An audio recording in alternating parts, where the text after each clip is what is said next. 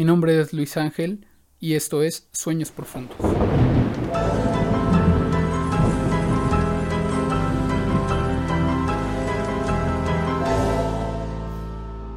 En esta ocasión vamos a leer el sueño de un usuario de Reddit.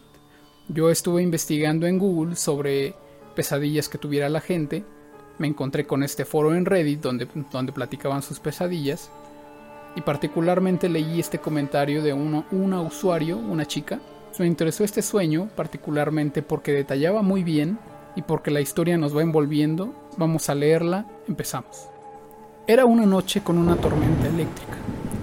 Me dio por un momento parálisis de sueño, pero escuché a mi perro llorar y me puse de pie. Fui al cuarto de mi madre y la encontré asomándose por la ventana de su recámara. Aclaro que nosotros dormimos en el segundo piso. Le pregunté si sería una buena idea meter al perro, a lo que me contestó que hiciera lo que yo quisiera. Bajé por las escaleras, las cuales tienen una ventana muy grande que se dirige al jardín.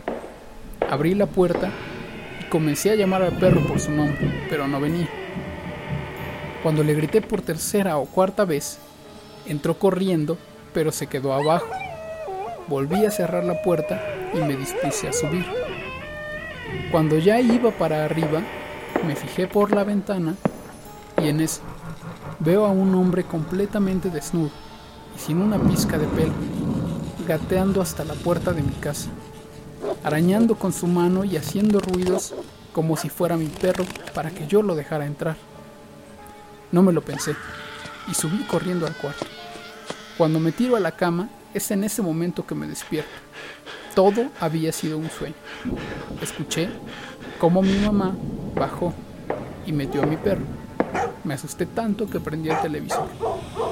Espero realmente nunca volver a soñar con él. Como hemos escuchado, ha sido una historia interesante.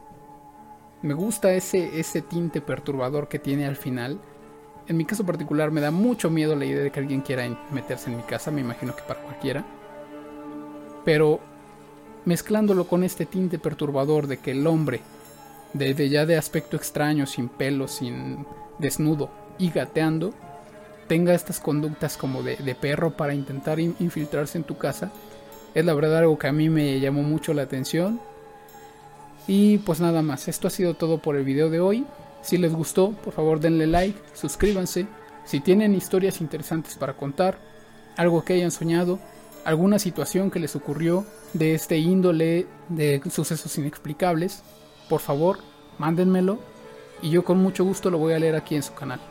Gracias, nos vemos.